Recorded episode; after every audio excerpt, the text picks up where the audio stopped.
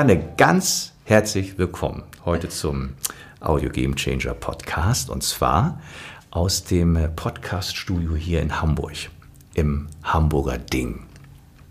Wie findest du das hier? Ja, es ist super. Erstmal ganz herzlichen Dank. Ich freue mich, dass ich hier bin und das gefällt mir wirklich gut. Äh, wir sind hier ja mitten auf der Reeperbahn. Ich habe gar nicht gewusst, dass es hier ein Studio gibt. Das finde ich echt sehr, sehr cool und es sieht echt gut aus. Ja, ich hatte äh, auch ein bisschen Befürchtung zuerst, als ich nämlich schrieb, es ist Nobis Tor, 9, glaube ich, ist es, mitten auf dem Kiez und der, und der Eingang da unten ist ja schon etwas schillernd. finde ich. Äh, aber du hast es gut gefunden, du bist hierher gekommen, findest das genauso cool wie ich. Es hat ja so ein, so ein bisschen, äh, so ein, ich würde mal sagen, so ein Urban Rough Style. Es hat ja eine gewisse Idee, dieses Haus. Mhm. Und äh, da wir als Crossplan bisher in Berlin produziert haben, ja bei unseren äh, Gesellschaftern auf der Farm und das jetzt wegen Corona ja auch nicht so leicht mehr so können, ähm, haben wir uns überlegt, als ich hier mal durchgegangen bin, das könnte was für Marianne und mich sein weil wir solche Umgebungen ja auch, glaube ich, interessant finden. Absolut. Und äh, äh, dass wir uns hier mal gegenüber sitzen können, auch in diesen Zeiten, und dass wir gemeinsam sprechen können über alles das, was bei dir sicherlich jetzt passiert ist, bei der RMS und noch kommen wird. Aber ich denke, ich, äh, ich glaube, es war übrigens Rousseau, der gesagt hat, äh, auch Rousseau, der gesagt hat, die Umgebung prägt den Menschen. Ja. Und ich finde, das macht was mit einem hier. Absolut. Und das ist wirklich inspirierend und sehr, sehr cool. Ja, ne? Den gehen wir hier öfter hin, Auf Marianne. Wir müssen nicht immer neue Leute einladen. Wir gehen mal. Und das Schöne ist ja heute, dass wir die Chance haben, dass im Nachgang zu unserem Gespräch und da hast du ja freundlicherweise zugestimmt, das fand ich ganz toll, dass wir unseren Podcast im Grunde als Videocast ja auch dann veröffentlichen können, bestimmte Teile davon veröffentlichen können und äh, auch Dritte mal sehen können, wie ist denn das eigentlich so, wenn man mit einer Chefin einer großen Vermarktung spricht, wie ist die denn im wirklichen Leben? Und das freut mich ja auch, dass wir die Chance mal haben, das teilen zu können. Ja. Hab mich extra hübsch gemacht für dich. Äh, musst du nicht. Naturschönheit, das kann ich beurteilen. Wir kennen uns ja etwas länger. Äh, aber du hast es toll gemacht. Ja, absolut. Danke. Ich glaube, glaube das ist Hollywood-like. Wir ähm, können heute über die ersten 100 Tage sprechen. Das wollte ich mal, aber die sind ja schon lange vorbei. Sehr lange. Ersten 100 Tage sind schon lange vorbei. Ich bin schon fast zwei Jahre da. Es sind schon fast zwei Jahre. Und du hast, das weiß ich in der Zwischenzeit, ja auch viele Themen schon auf dem Tisch gehabt, sicherlich kulturelle Themen. Jedem Anfang wohnt ein Zauberende. Du musstest ja irgendwie anfangen. Dann hast du jetzt die ganzen Zukunftsthemen. Sag mal, wie war denn das? Wie war denn das? Einmal noch zurück zu diesen ersten 100 Tagen, weil das finde ich ja so spannend, denn du musstest ja in Corona beginnen. Äh, wie war denn das, als du angefangen hast und wie ist denn das jetzt mhm. bei dieser tollen großen RMS? Ähm, das war sehr aufregend. Ähm, ich war insgesamt sehr aufgeregt. Äh, mein erster quasi Arbeitstag, das war eigentlich ein Arbeitsabend, war beim Deutschen Radiopreis, wo ich ähm, dann die Gelegenheit hatte, einige unserer Gesellschafter kennenzulernen. Und äh, dann war ich noch zwei Tage bei Antenne Niedersachsen, habe da das Studio kennengelernt und ein paar Leute, das war schon mal sehr spannend. Das war also noch vor meinem ganz offiziellen Start und dann äh, ja, war ich im Büro. Und ich hatte das Glück, zum, äh, dass ich noch so ein knappes halbes Jahr hatte, wo ich auch noch reisen konnte, habe alle Gesellschafter besucht und habe äh, auch einen Eindruck bekommen von der Vielfältigkeit der Radiolandschaft in Deutschland und auch der Gesellschaften, die dahinter stehen. Das war sehr spannend. Ähm, die Zeit hat mir natürlich ein bisschen gefehlt, ähm, dann äh, um intern die Leute kennenzulernen und auch andere Marktpartner kennenzulernen. Und dann kam, wie du sagst, Corona. Und äh, das war für uns alle eine große Herausforderung. Ich glaube, da brauchen wir gar nicht mehr lange drüber sprechen. Das wissen die meisten, das ist viel besprochen worden. Ähm, was für mich merkwürdig war, wir haben viele sehr langjährige, erfahrene, tolle Mitarbeiter bei RMS.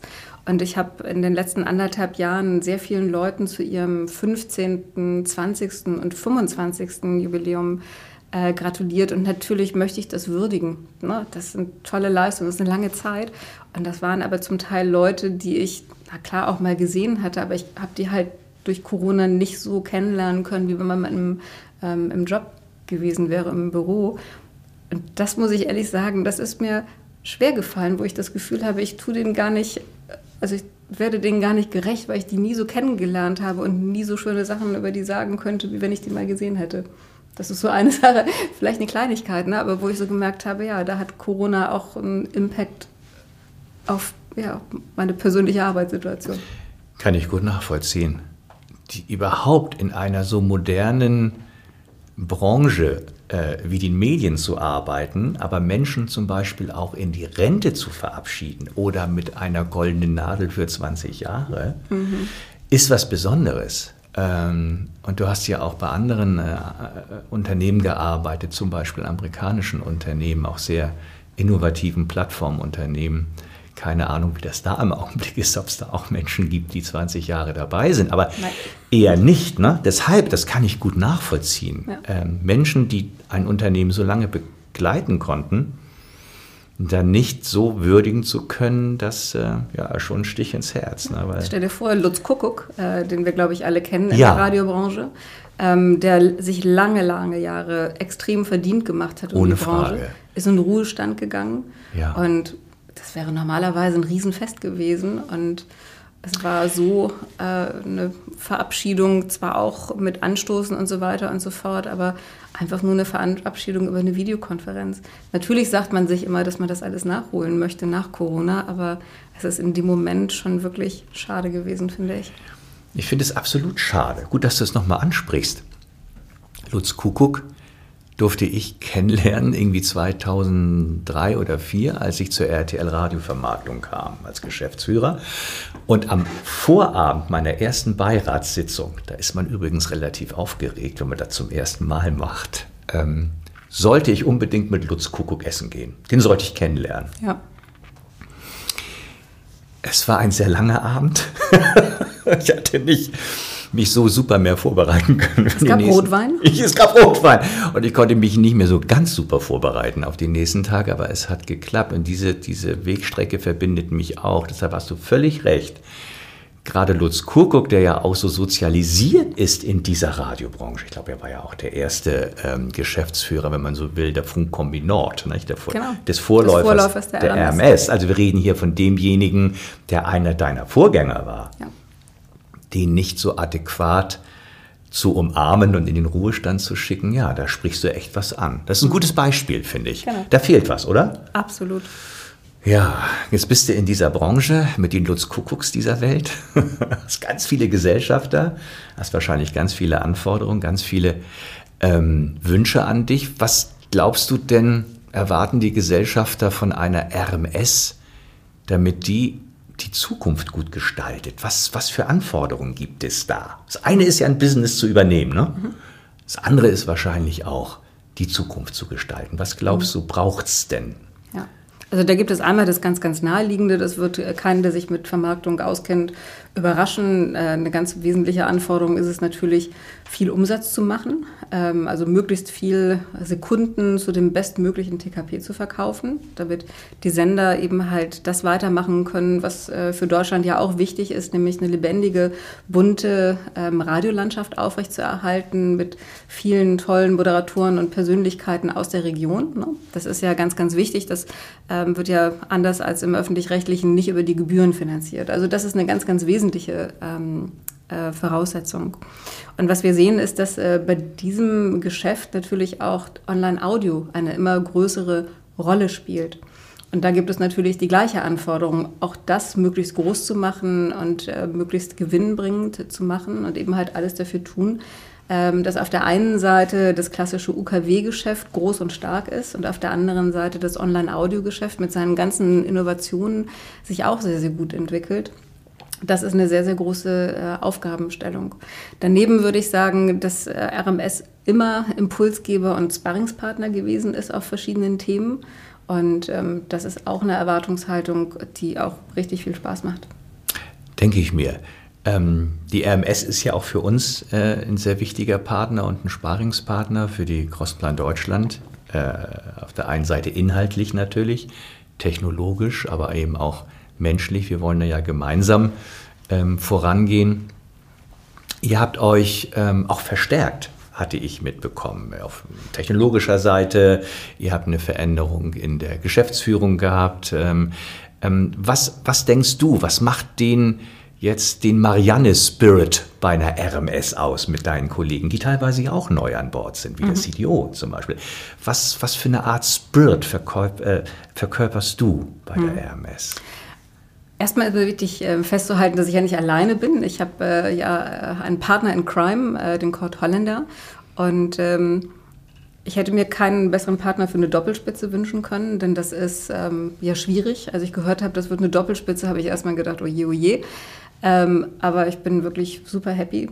Ähm, das heißt, ich muss das nicht alles alleine machen und habe auch einen Sparringspartner, was nach meiner persönlichen Meinung in dieser heutigen Zeit echt wichtig ist, dass man nochmal jemanden hat, mit dem man nochmal Themen bereden kann, sagt, wie siehst du das denn und so weiter. Also ich bin nicht ganz allein, das ist super.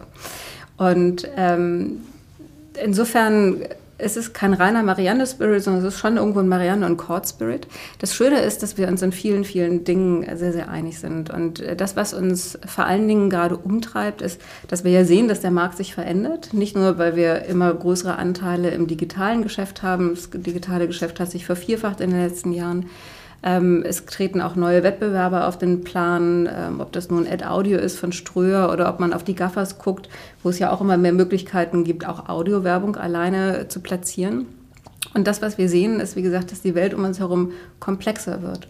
Und Kort und ich glauben fest daran, dass die traditionellen pyramidalen Organisationsstrukturen aus der Vergangenheit für heute nicht mehr taugen und haben deswegen gleich zu Anfang einen Kulturwandel angestoßen. Und wollen uns Richtung Netzwerkorganisationen entwickeln, weil Netzwerkorganisationen immer vorausgesetzt, alle Leute sind auf ein Ziel eingeschworen und du hast die richtigen Rahmenbedingungen und auch Leitplanken äh, gesetzt, sind agile Teams, die nach Kompetenzen aufgeteilt sind, ähm, einfach schneller und können bessere Entscheidungen treffen und müssen nicht auf die allwissende Person an der Spitze warten, die es nach meiner persönlichen Meinung heutzutage sowieso nicht mehr gibt. Es gibt viele Leute bei uns, die zum Beispiel über die digitale Technik erheblich mehr wissen als ich und das ist auch gut so. Ähm, insofern, das ist ein ganz, ganz wesentliches Thema, dass wir ähm, tolle Experten haben, dass wir uns in agilen Teams im Rahmen einer Netzwerkorganisation ähm, entwickeln. Das ist ein ganz, ganz wichtiges Anliegen von uns und das macht auch tierisch Spaß. In neun von zehn Meetings bin ich nicht der Schlauste bei mhm. der Crossplan Deutschland. Und dennoch ähm, muss ich darauf hinarbeiten, dass ähm, ich auf der Metaebene sinnhafte Entscheidungen mit dem Team treffe. Mhm. Und die Kollegen müssen mir dennoch folgen, obwohl ich nicht immer der Fachexperte sein kann. Mhm. Das ist auch bei uns so ein, ein, ganz wichtiger kultureller Aspekt. Und der muss funktionieren. Mhm. Und das ähm, hat auch was mit Menschen zu tun, das hat was mit Vertrauen zu tun und ähm, das hat auch was mit Spielwiese zu tun. Ist es bei dir auch so, dass das Thema Fehlerkultur äh, etwas Wichtiges ist für die Zukunft? Also, dass man was ausprobieren darf? Ist das bei Absolut. euch auch so? Absolut. Sachen, die in meinen Augen ganz, ganz wichtig sind, ähm, ist, wie du sagtest, die Fehlerkultur. Ähm, zu diesem ganzen New Work-Thema, zu dem ganzen Thema Netzwerkorganisation gehört es ja auch, dass wenn du in einer unbekannten Situation bist, ne, keine Ahnung, wir wollen eine Expedition in den Dschungel machen. Wir sind beide noch nie da gewesen und wissen nicht, was uns erwartet. Vielleicht haben wir mal eine Dokumentation im Fernsehen gesehen und wissen, da gibt es Lianen und Dschungel und deshalb bin ich da uns, nicht. Ich wollte sagen, wir haben uns genügend Proviant mitgebracht und auch ein paar Macheten und so weiter und so fort. Aber irgendwann stehen wir dann doch unerwartet vorm Fluss und müssen darüber und wissen aber nicht genau, wie wir das machen. Also bauen wir einen Prototypen und gucken mal, ob wir mit dem Floß über den Fluss mhm. übersetzen können und ähm, naja, bevor wir das jetzt da mit uns drauf irgendwie schwimmen lassen, lassen wir es mal zu Wasser und gucken, zu Wasser und gucken, ob es überhaupt schwimmt. Also wir bauen einen Prototypen und stellen dann fest, super, haben wir gut gemacht oder vielleicht gluckert es mhm. auch ab und dann sagen wir, okay, mhm. lass uns doch viel lieber eine andere Stelle suchen, wo wir halt drüber gehen können. Ne? Also dieses Prototypen bauen, ausprobieren, Fehler zulassen, aus Fehlern lernen und eben halt immer reflektieren, was habe ich gerade gemacht, hat mich das weitergebracht oder nicht. Genauso wichtiges Element wie die Fehlerkultur mit dieser Art ähm, von, von Arbeiten ist aber natürlich auch Feedback. Ne? Und ähm, das ist ein ganz, ganz wesentlicher Bereich. Wir haben, ähm, ja, glaube ich, wir sind alle sozialisiert in sehr, sehr freundlichen Umfeldern, wo man auch sehr nah und sehr nett miteinander ist. Und wir haben es vielleicht nicht ausreichend gelernt, uns auch Feedback zu geben auf eine wertschätzende, respektvolle Art und Weise, die, den, die der andere annehmen kann und weiterbringt. Ne? Und ich glaube, ähm, zu der Fehlerkultur gehört auch eine Feedbackkultur. Und ähm, das sind Muskeln, die man trainieren muss, ähm, die aber, wenn man sie dann ausgebildet hat, einen sehr viel weiterbringen. Das ist ein schönes Bild, dass äh, das zu trainieren ist, diese Muskeln. Die Situation, die wir beide vielleicht haben und die uns verbindet, ist, und das hatten wir, glaube ich, im Vorgespräch eben auch, ist, dass wir aus einer, aus einer Branche kommen, die sich positiv entwickelt hat über viele Jahrzehnte. Ja. Wir hatten ja durchaus auch Schönwetterphasen, Schönwettersegler. Wir mussten teilweise gar nicht so hart und direkt oder auch ähm, kurz angebunden, will ich das gar nicht nennen, aber vielleicht wertschätzend und dennoch direkt äh, miteinander umgehen, weil auch vieles übertüncht wurde durch hohe Umsatzwachstumsraten ähm, mhm. und mhm. anderes mehr. Mhm. Und äh, das ist ja teilweise gar nicht mehr so. Und auch der Margendruck ist groß. Mhm. Du hast die Konkurrenz angesprochen. Mhm. Ähm, was, was glaubst du, äh, wer wird, äh, gerade weil du sie angesprochen hast, wer wird in den nächsten Jahren denn von Audio und Voice wirklich profitieren? Sind es die Spotifys, die Amazon Prime, sind es die YouTube Music, sind es die Aggregatoren wie ein TuneIn oder andere? Mhm. Ähm, oder ist es eine große RMS mit diesen wunderbaren vielen Sendern, von denen wir auch ein paar haben? Ähm, wer wird da seinen Weg finden in dieser Audiowelt? Was denkst du? Mhm.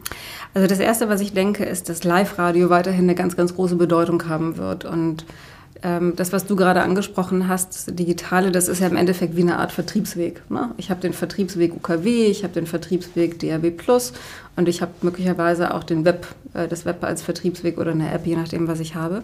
Und ich glaube, Live-Radio wird immer eine ganz, ganz große Bedeutung haben, weil es eben genau das hat, was ich eingangs sagte, die Nähe zu den Leuten durch die Moderation, die Nähe auch ähm, in der Region und so weiter und so fort. Die Tageszeitungen erreichen vielfach die Leute ja nicht mehr, insbesondere die Jungen.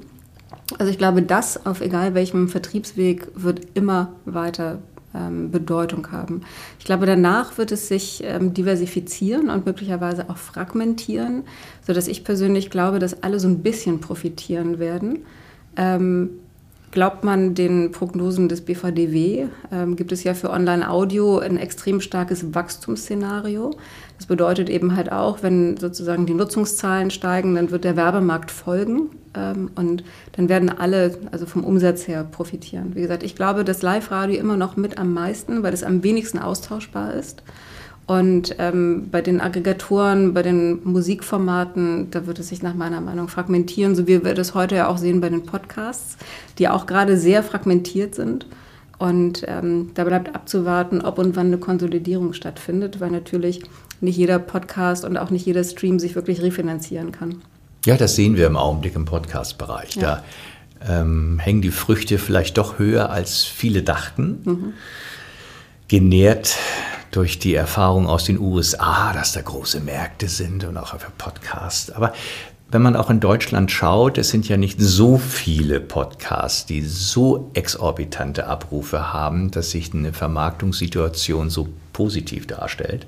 Sender, die wir auch kennen, die investieren natürlich auch in regionale Podcasts. Mhm. Absolut richtig, ist auch für die Hörerbindung toll, ist für die Regionalität toll. Mhm. Aber sie tun sich ein bisschen schwer in der Vermarktungssituation, mhm. weil dort eben die ich sag mal, Money follows Reach. Ja die ähm, äh, Früchte da recht hoch hängen. Und das ist so eine, so eine Schere, gerade bei Podcasts. Ähm, das bekomme ich auch gerade mit.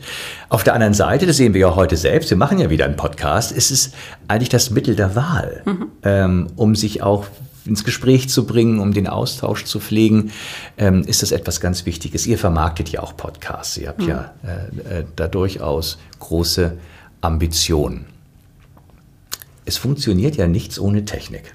Absolut. es funktioniert ja nichts ohne Technik. Und äh, da würde äh, äh mich nochmal auch für unsere Hörer interessieren, äh, wie sieht so eine ähm, führende Vermarktungsorganisation, der du vorstehst mit Kurt, ähm, das Thema Technik? Also äh, du hast von Vertriebswegen gesprochen. Ja, digital ist ein Vertriebsweg. Aber es beinhaltet ja auch gewisse technische Aspekte. Mhm. Ähm, wie wichtig ist für eine Vermarktungsorganisation im Audiobereich Technik in der mhm. Zukunft? Ja. Also ich glaube, es ist der absolute Backbone. Ähm, ich kann mir nur schwer vorstellen, dass heute eine Vermarktungsorganisation erfolgreich sein kann, die nicht in Technologie investiert.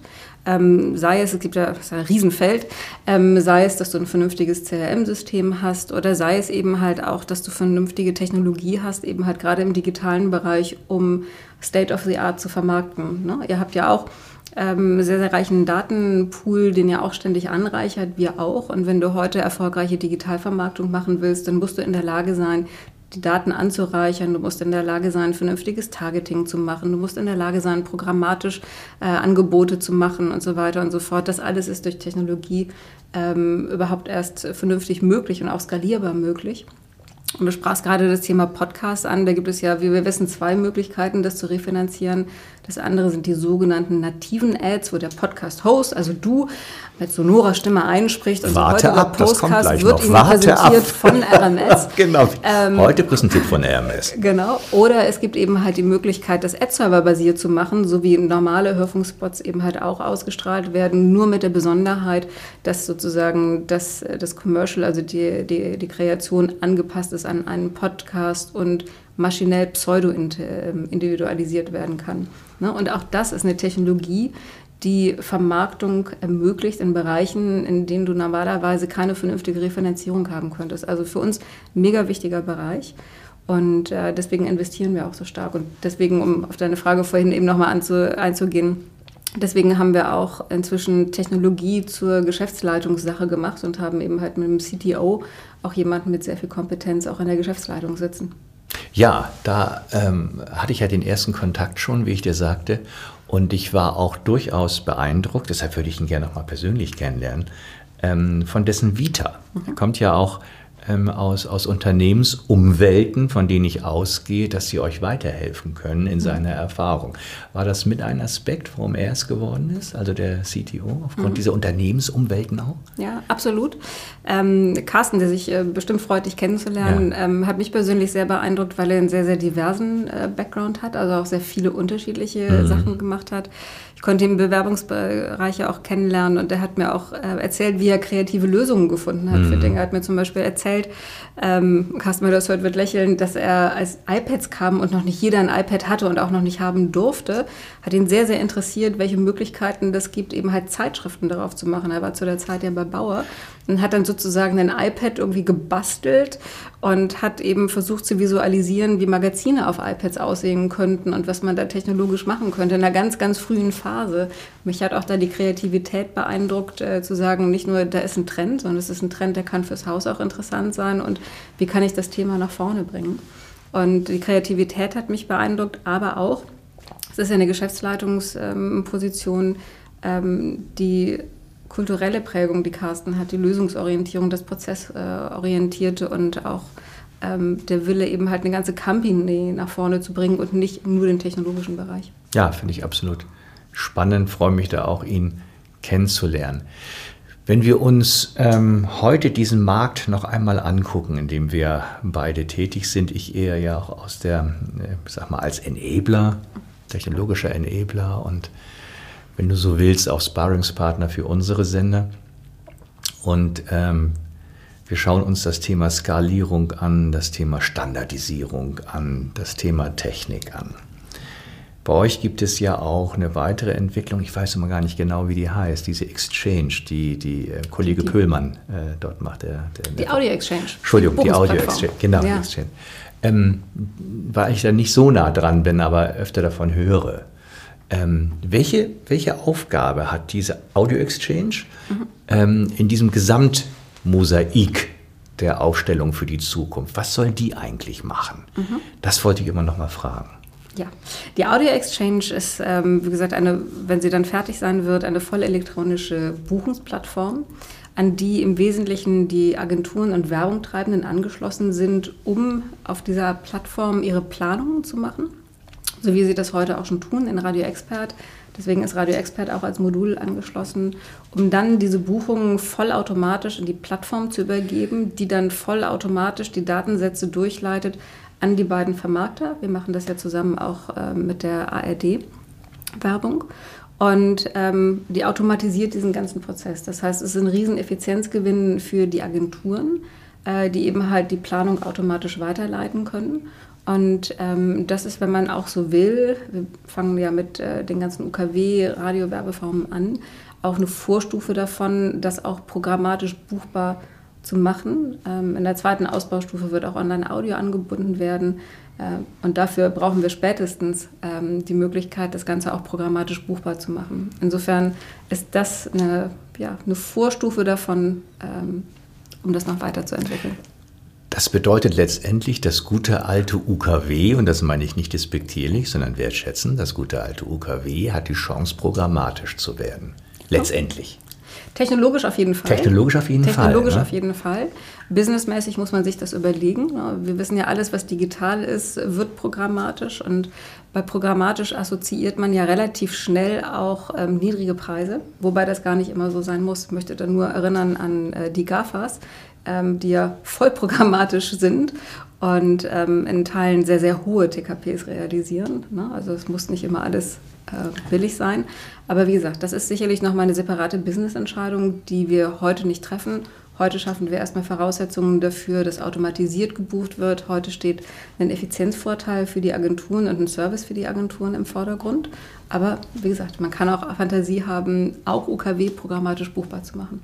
Ja, und ihr seid, wenn ihr die technologischen Rahmenbedingungen schafft, ja irgendwann an diesem programmatischen Spieltisch. Ob man da jetzt seinen Einsatz bringt oder nicht, ist ja eine Business-Entscheidung oder eine Spielentscheidung. Aber äh, man ist äh, auf jeden Fall ready dafür, nicht? Ähm, äh, äh das dann zu tun.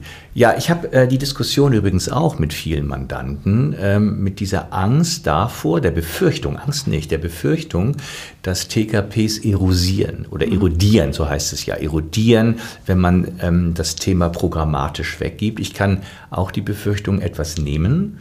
Als ich Agentur noch verantwortlich war, äh, fing es gerade an mit der Programmatik und zwar auch auf solchen Blue Chips wie Spiegel. Mhm. Und die stark nachgefragten äh, Werbeformen auf der Spiegel-Homepage waren nicht eindeutig preiswerter. Nee. Es war ein Effizienzgewinn genau. letztendlich. Genau. Und es war eine Möglichkeit, auch Deals einzustellen, etc. Aber es war nicht preiswerter, das kann ich mich nicht daran erinnern. Nee, überhaupt nicht. So Wie gesagt, im, teilweise im Gegenteil. Du und ich, wir haben die Erfahrung, wir haben das schon mal gesehen. Ja. Ne? Und ähm, insofern, am Ende kommt es darauf an, dann auch, sagen wir mal, ein wirkliches Inventar zu segmentieren. Wenn ich zum Beispiel daran denke, dass ja auch Nachtsradio läuft, äh, keine besonders stark nachgefragte Werbezeit. Mhm. Aber wenn du zum Beispiel auch an deine Fernsehzeit zurückdenkst, mhm. ne, ich erinnere viele Diskussionen darüber, ob man denn zwischen 23 Uhr und 1 Uhr nachts noch Werbung machen sollte, mhm. weil zumindest damals die ganzen ähm, Sex- äh, und Dating-Lines da irgendwie liefen. Mhm. Aber das ist ja auch ein Segment, was sich zum Beispiel total gemausert hat, heute immer noch sehr, sehr stark nachgefragt ist, mhm. gerade auch in Männerziel Zielgruppen mhm. und ähm, was auch für sehr, sehr ordentliche TKPs äh, inzwischen verkauft wird oder zumindest, als ich zuletzt ja. nachgeguckt habe, verkauft wurde, wo man mal sehen kann, dass Schienen, die auch ähm, ursprünglich keine besonders große Attraktivität haben, aber doch auf einmal zur Wertschöpfung mit beitragen und das auch tatsächlich mit, äh, mit ordentlichen Preisen. Und ähm, so kann man eben halt insgesamt das Inventar segmentieren und dann wirst du vielleicht für Nachtschienen möglicherweise irgendwie eine Longtail-Vermarktung in der Zukunft vielleicht haben, ja.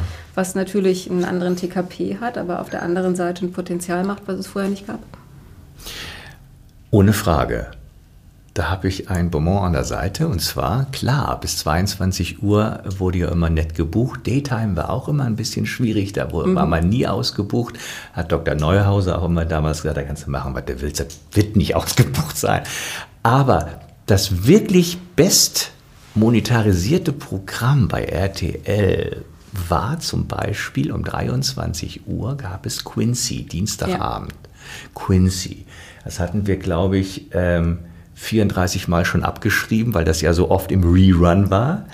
Und jeder Werbespot, der um 23 Uhr bei Quincy war, war ein unheimlicher Wertbeitrag, äh, weil das war ja fast EBIT. Ne? Also das war ja eine, die Zukunft ist golden.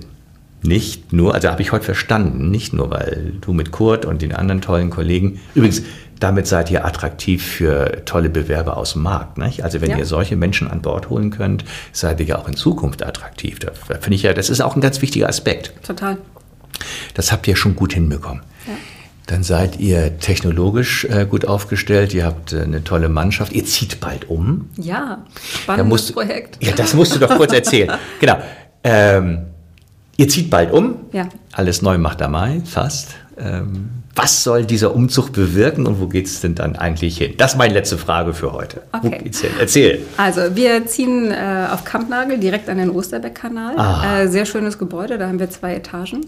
Und da werden wir auch ein New Work-Konzept umsetzen. Ähm, wir gehen davon aus, dass ähm, so zwei, drei Tage die Woche Leute mobil arbeiten werden. Deswegen haben wir von vornherein mit weniger festen Arbeitsplätzen geplant. Also es gibt natürlich, das ist gesetzlich vorgeschrieben, für jeden einen Arbeitsplatz, aber nicht mehr so, wie wir das heute kennen. Und ähm, da wird es so sein, dass jeder in der Fläche sitzt, also auch Cord und ich. Und es gibt, wie gesagt, keine festen Arbeitsplätze mehr. Es wird sehr wohl Homebases geben, wo dann zum Beispiel das Partnermanagement sitzt oder der Verkauf oder das Büro Hamburg und so weiter. Aber die müssen nicht alle da sitzen. Wenn die Lust haben, irgendwie mal bei der Verkaufsberatung zu sitzen oder bei der Medien- oder Marktforschung, dann können die sich auch Tage oder wochenweise eben halt zur Marktforschung oder wem auch immer setzen. Und wir haben entsprechend sehr, sehr viele Konferenzräume eingeplant, von kleinen Ein-Mann-Telefonzellen für einen kurzen Call oder eben halt auch für Team-Konferenzräume oder auch Projekträume, wenn Leute kreative Prozesse begleiten, damit die eben halt auch da einen Ort haben, wo sie dann eben halt phasenweise als Team zusammenkommen können. Wir haben ähm, auch Räume für stilles, konzentriertes Arbeiten. Wir nennen das Bibliothek, wo du dich eben halt auch einbuchen kannst, weil du mal ein Konzept schreiben musst oder so. Und ähm, wir haben einen riesengroßen Marktplatz. Ähm, und der Marktplatz, das ist quasi so der Treffpunkt für alle. Das sind auch die schönsten Räume zum Osterbeck-Kanal, ähm, wo du dann, ähm, das ist zumindest die Idee aktuell, wo du auf der einen Seite natürlich sitzen kannst, um zum Beispiel mittags zu essen, aber auch tagsüber ähm, dich mal hinsetzen kannst mit dem Laptop, keine Ahnung, Laptop auf den Knien, kannst ein bisschen rausgucken. Da sind auch zwei Terrassen. Also es wird ein richtiges, echtes New Work-Konzept, wo die allerwenigsten ähm, tatsächlich feste Arbeitsplätze haben. Ne? Der Empfang hat natürlich einen festen Arbeitsplatz und auch da, wo die Post und so ist, das wollen wir auch nicht ständig umziehen. Aber du hast noch nicht mal so einen Rollcontainer, sondern jeder wird einen Spind haben. Da kannst du dann deinen Krempel einschließen und bist jeden Tag wirklich flexibel. Und darauf freue ich mich sehr. Das wird die Leute nicht nur geistig in Bewegung bringen, so wie wir das jetzt ja schon getan haben und wo wir auch schon sehen, dass äh, nach einer anfänglichen Skepsis viele sehr, sehr neugierig sind. Wir haben auch ein Team, das nennt sich äh, Organisationsentwicklung und Kulturwandel. Die bilden Kulturcoaches auf, die eben dabei helfen sollen, diesen Wandel zu gestalten. Und wir merken, dass die Leute, äh, wie gesagt, auch mehr und mehr in Bewegung kommen. Und im Büro, was hoffnungsvollerweise dann im Oktober fertig sein wird, werden wir ähm, die Leute auch ähm, physisch in Bewegung bringen. Ein super toller Effekt ist auch, dass die Räumlichkeiten, weil wir halt weniger Fläche anmieten und weil die ähm, Flächeneffizienz dieser ähm, Räume auch sehr viel besser ist als das, was wir gerade im Moorfootweg haben, dass wir auch effektiv Geld sparen. Das ist auch ein super Effekt natürlich. Ähm, aber was uns am meisten freut, ist, dass wir ähm, ein ganz neues Konzept ausprobieren und realisieren können. Es wird zwar Oktober sein, also da wird es draußen schon ein bisschen kälter, aber ich habe für euch jetzt schon im Kopf für euren Einzug das Geschenk der Crossplan Deutschland für euch. Das wird ein, ich verrate es, es ist ein Spoiler, aber das werde ich 100% machen. Das wird ein RMS gebrandetes Sub sein. Das ist geil. Was Ja. du dann da unten Super. hinstellen kannst und an deine Kollegen verleihen. Und das werden wir äh, produzieren lassen mit dem RMS-Logo und der Farbe, diesem roten. Ähm, und ich werde mir beim eigenen Sub sicherlich mal vorbeikommen und äh, den nächsten Podcast mit dir auf so einem Sub machen. Ja, das wird super. und dann nehmen wir unsere eigene Kamera mit. Sehr gut. Marianne, ich habe ich hab wieder Spaß wie Bolle gehabt. Ich höre dir so gerne zu, ich muss das echt sagen. Und ähm, werde sicherlich ähm, darum werben, nochmal ein Spin-off zu machen von diesem Podcast und wieder zu erfahren, wie golden eure Zukunft wird. Danke, dass du da warst, war echt nett. Ich danke dir. Ich hatte auch viel Spaß, auch wenn wir jetzt doch nicht mehr über Autos geredet Ja, das ist im nächsten Aber Podcast. man wollte sagen, man kann ja nicht alles in einer halben Stunde covern. Deswegen vielen, vielen Dank. Mir hat es auch großen Spaß gemacht. Tolle Fragen. Und ähm, ich hoffe, dass auch äh, alle ein bisschen Spaß beim Zuhören hatten Ja, ich hoffe es sehr. Und beim Zusehen. und beim Zusehen. Tschüss. Das war der Crossplan Deutschland Podcast mit Thomas Kapke Sommer.